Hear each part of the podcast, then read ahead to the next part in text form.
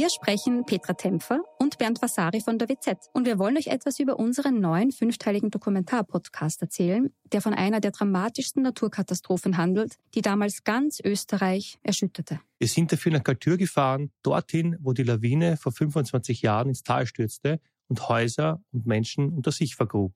31 Menschen starben, darunter zahlreiche Kinder. Wir haben nach Antworten auf die Frage gesucht, wie es überhaupt zu dem Unglück kommen konnte und wer damals die Verantwortung getragen hat. Gibt es überhaupt einen Schuldigen? Die Kaltürer haben uns auch erzählt, wie sie die Tage nach der Katastrophe erlebt haben. Der damalige Bürgermeister war übrigens Anton Matle, der heute Landeshauptmann von Tirol ist. Ihr könnt unseren Podcast Galtür, der weiße Tod unter wz.at hören und auf allen Plattformen, wo es Podcasts gibt.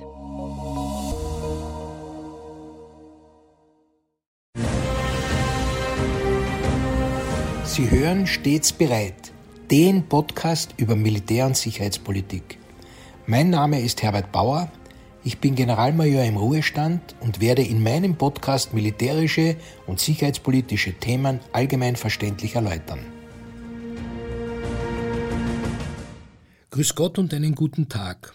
Heute möchte ich der Frage nachgehen, welche Rolle Cyberattacken im Russland-Ukraine-Krieg einnehmen und was ein Cyberkrieg ist. Dem russischen Einmarsch in die Ukraine gingen gut vorbereitete, intensive Cyberangriffe auf die Ukraine voraus und umgekehrt erklärte das Hackerkollektiv Anonymous als Reaktion auf die Invasion noch am ersten Kriegstag in einen Cyberkrieg mit der Regierung der Russischen Föderation eingetreten zu sein. Mit Angriffsbeginn erfolgte ein Angriff auf den Satellitennetzprovider Viasat, in dem ein mit Schadware versetztes Update im Raum Mittelosteuropa hochgeladen wurde. Viele zivile K-SAT-Kunden, aber vor allem auch die ukrainischen Streitkräfte verloren ihre Netzzugänge. Die Angriffe wurden dem russischen Geheimdienst zugeordnet und betrafen Zehntausende Modems, weswegen Visat 30.000 neue Modems an Kunden verschicken musste. Da mit Angriffsbeginn auch das ukrainische Mobilfunknetz zerstört wurde, hat der US-Amerikaner Elon Musk auf Ersuchen der Ukraine das System Starlink für die Ukraine nutzbar gemacht. Anonymous wiederum führte mehrere Cyberangriffe auf Behörden, Medien und Rüstungsunternehmen in Russland und Belarus durch. Und über den in der Ukraine populären Messaging-Dienst Telegram wurden vom ukrainischen Digitalminister Ziele bezeichnet, die von Freiwilligen durch überlastende Anfragen angegriffen werden sollten, lahmgelegt werden sollten. Somit einige Schlagzeilen. Aber bevor ich auf weitere Details eingehe, möchte ich wie immer einige grundsätzliche Erläuterungen und Definitionen zum besseren Verständnis der Materie liefern. Klassischerweise fanden Kämpfe und Kriege zu Lande aber dann auch sehr bald schon zu Wasser, also mit Schiffen statt. Mit den technischen Entwicklungen kam die Luft, also Kampf mit Luftfahrzeugen dazu und wurde mit der Raketentechnik die Möglichkeit des Krieges auch bis in den Weltraum getragen. Immer schon, aber zunehmend auch mit der Computerisierung spielte die Information eine Rolle und verwendet man nun neben dem schon älteren Begriff Information Warfare auch den Begriff des Cyberwars man spricht sogar von einer fünften Dimension der Kriegsführung. Was versteht man nun unter Information Warfare, also der Informationskriegsführung? Propaganda, Desinformation oder psychologische Kriegsführung sind Begriffe, die in diesem Zusammenhang besser bekannt sind und in jedem Krieg eine Rolle gespielt haben. In einem Krieg oder internationalen Konflikt geht es dabei im weitesten Sinne immer um Manipulation der Meinung und Sicht von Politik, Medien und Bevölkerung oder natürlich auch gegnerischer Streitkräfte. Früher erfolgte das vor allem durch Zuspielen von Falschinformationen über Printmedien oder Agenten, aber heute mit den Möglichkeiten des Internets wurde ein neues Schlachtfeld erschaffen, der Krieg im virtuellen Raum oder auch der Cyberwar. Was versteht man nun unter Cyberwar, also dem Cyberkrieg? Nun, es gibt wie immer viele Definitionen und auch viele kontroversielle Diskussionen und subjektive Ansichten. Lassen Sie mich für diesen Podcast festlegen, was wir darunter verstehen können. Cyberkrieg kann von staatlichen oder nichtstaatlichen Akteuren, letztere im staatlichen Auftrag oder auf eigenem Antrieb, getragen werden. Die Maßnahmen bestehen vor allem aus elektronischen Maßnahmen und können defensiv oder offensiv sein. In allen Fällen können vitale Risiken, insbesondere bei kritischer Infrastruktur, Kommunikations-, aber auch Waffensystemen, eine Rolle spielen. Hierbei kann es um Aufklärung oder Spionage gehen oder um Verbreitung von Propaganda und Desinformation oder das Einschleusen von Schadsoftware, die Systeme stören oder zerstören oder eine Fremdsteuerung erlauben oder einfach um Überlastung durch DDoS-Angriffe. Was ist ein DDoS-Angriff?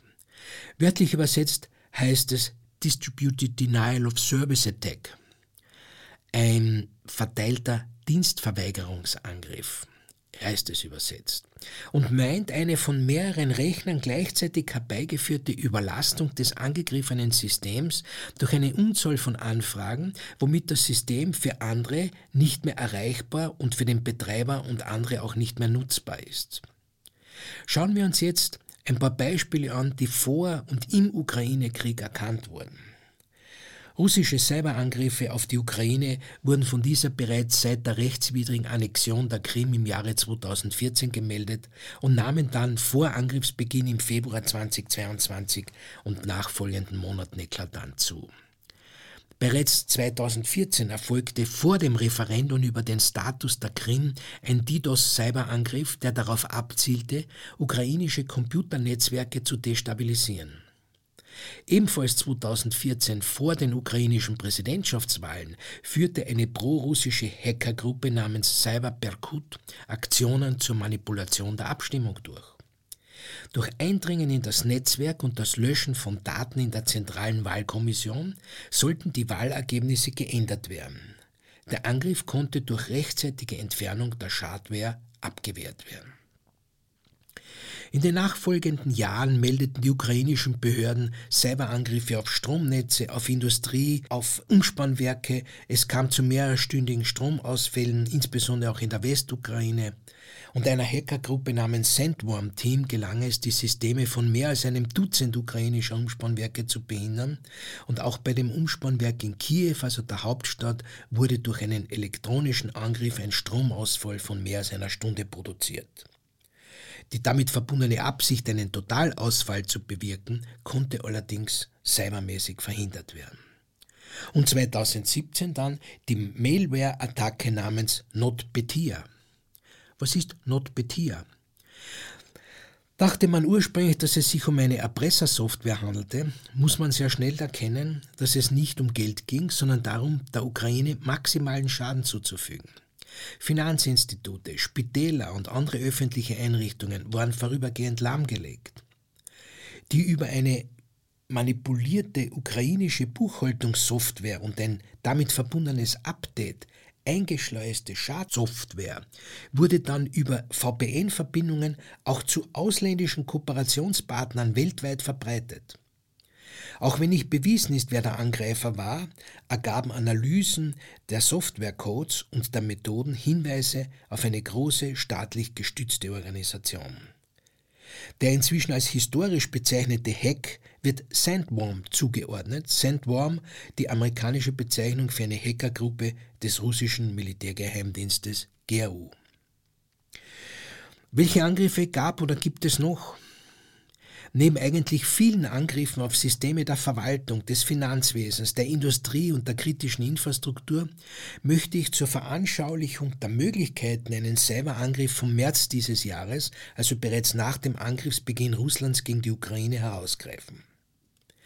Durch einen Hack der TV-Station Ukraine 24 und derer Social-Media-Kanäle und dem Einbringen eines Deepfake-Videos wurde der Eindruck erweckt, dass der ukrainische Präsident Zelensky zur Kapitulation aufgerufen habe. Das Video, das ihn zeigt in seinem üblichen Outfit, beginnt mit den Worten Liebe Ukrainerinnen und Ukrainer, Präsident zu sein ist nicht so einfach gewesen.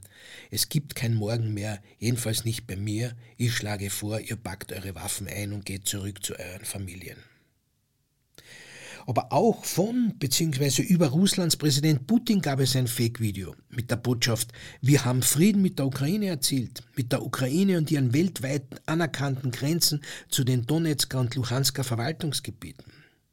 Beide Informationen sowohl die des Präsidenten Putins als auch die Meldung von Präsident Zelensky waren falsch und sogenannte Deepfake-Videos.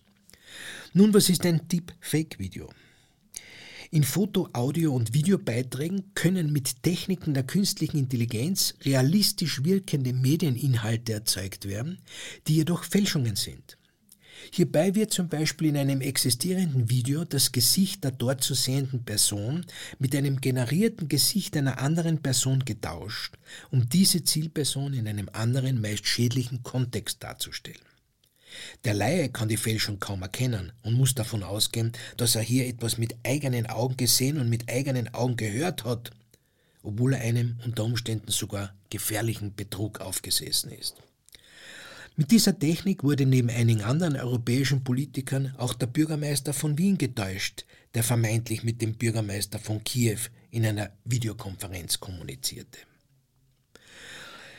Gehen wir nochmals zurück zur Informationskriegsführung, also Inf dem, dem Information Warfare mit Propaganda, Desinformation oder psychologischer Kriegsführung, also dem Beeinflussen von Meinungen. Das Internet hat hier ganz neue Möglichkeiten erhalten und erlaubt breite Ansätze der Einflussnahme. Hierbei stoßen wir auch auf den Begriff der Trollarmee. Was ist eine Trollarmee? Trollarmeen sind verdeckt arbeitende Organisationen in Russland, die im Auftrag des Staates Manipulationen im Internet betreiben. Die werden vom Westen als Trollarmeen bezeichnet.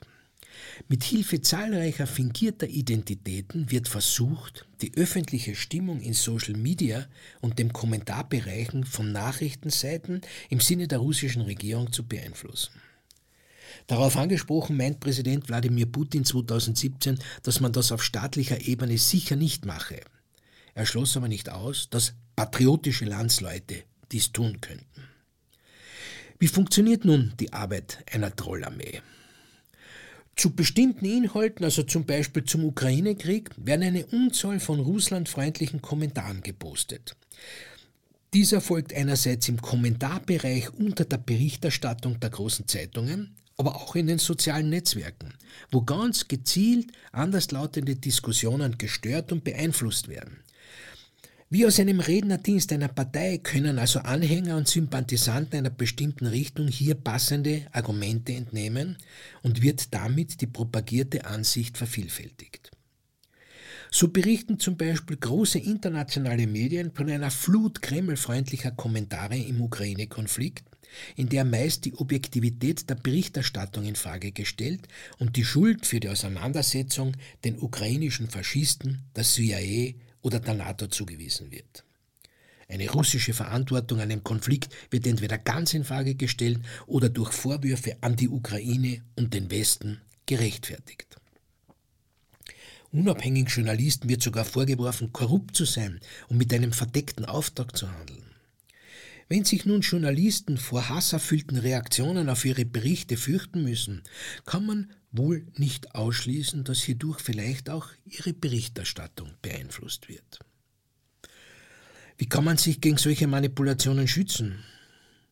Nun, wenn man davon ausgehen kann, dass hunderte falsche Identitäten ihre Kommentare in den sozialen Medien einbringen, kann sehr schnell ein falsches Bild entstehen.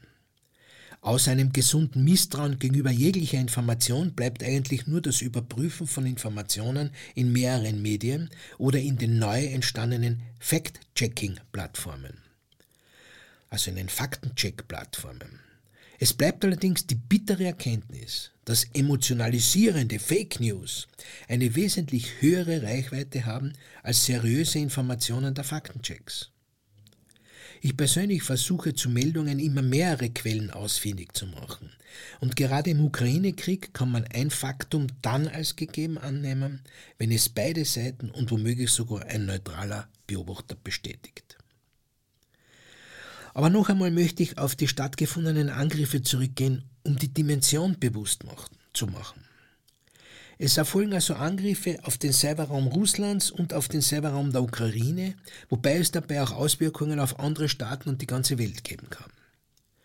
Eine beweisbare Zuordnung der Herkunft eines Angriffs ist allerdings nur dann möglich, wenn sich jemand dazu bekennt. Rückverfolgungen enden aufgrund technischer Umlenk- und Verschleierungsmöglichkeiten meist erfolglos.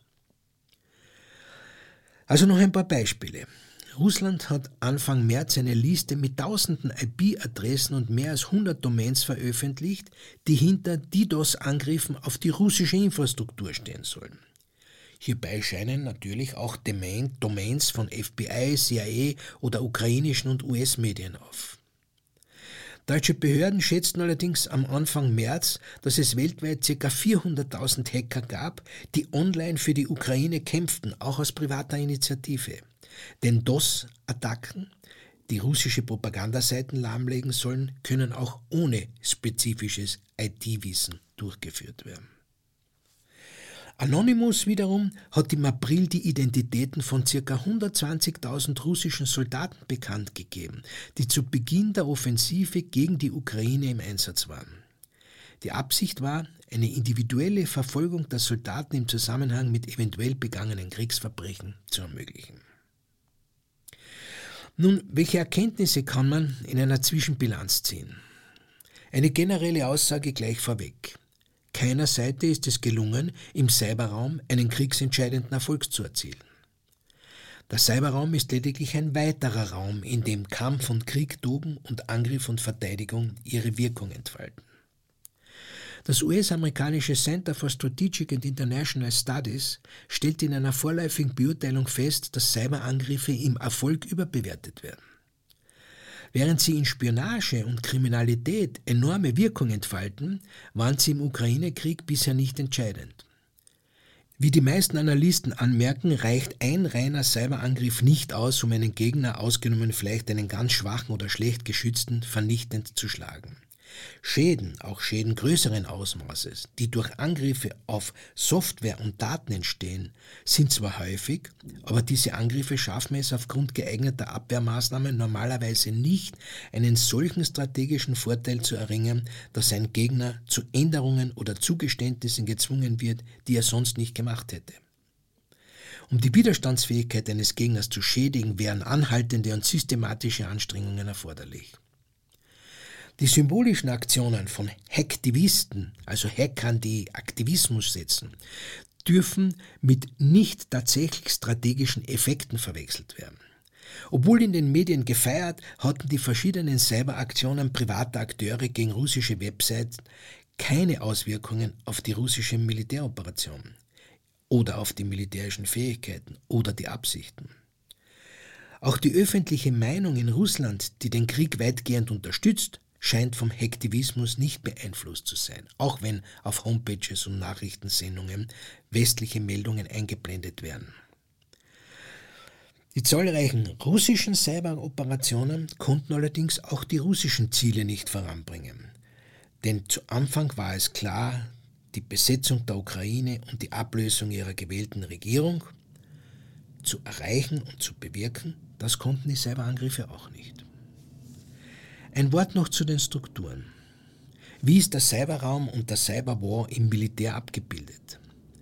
Inzwischen ist es ein in allen Streitkräften der Welt anerkanntes Faktum, dass man den Cyberraum auch mit eigenständig aufgebauten Strukturen abdecken muss, womit sogenannte Cyberkommanden geschaffen wurden. Solche Cyberkommanden haben im Wesentlichen den Auftrag, militärische, elektronische Netzwerke zu planen und zu betreiben, deren Schutz zu sichern, den Schutz gegen Cyberangriffe zu gewährleisten. Darüber hinaus sollten sie natürlich auch in der Lage sein, das Spektrum militärischer Cyberspace-Operationen im defensiven und offensiven Rahmen zu bedienen. Zum Abschluss einfach eine Mahnung zur Vorsicht, nämlich eine Warnung zum Thema Desinformation. Desinformationen werden täglich ganz gezielt in Politik, Öffentlichkeit, Wirtschaft oder Militär eingesetzt. Ziel ist die Beeinflussung der Zielgruppe und Stimmungsmache, um ein bestimmtes machtpolitisches Ziel zu erreichen. Die Desinformation erfolgt über explizite Falschinformationen oder subtiler Unterdrückung und gezieltem Verschweigen oder Ablenken von überprüften Fakten. Der Cyberraum, in dem wir uns mit Handy und Computer täglich bewegen, erleichtert jedem Angreifer und Manipulierer sein Tun. Wie so oft kann uns vielleicht die Cui Bono-Frage schützen, also die Frage danach, wem würde denn meine Reaktion auf diese Information nützen? Für mich immer eine gute Leitschnur für eine richtige Einordnung.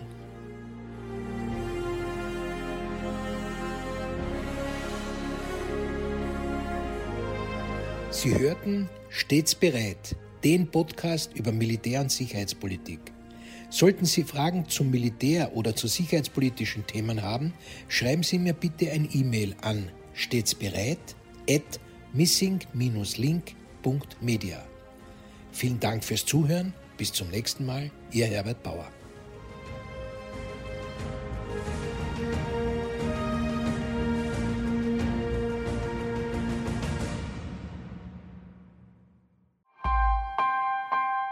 Missing Link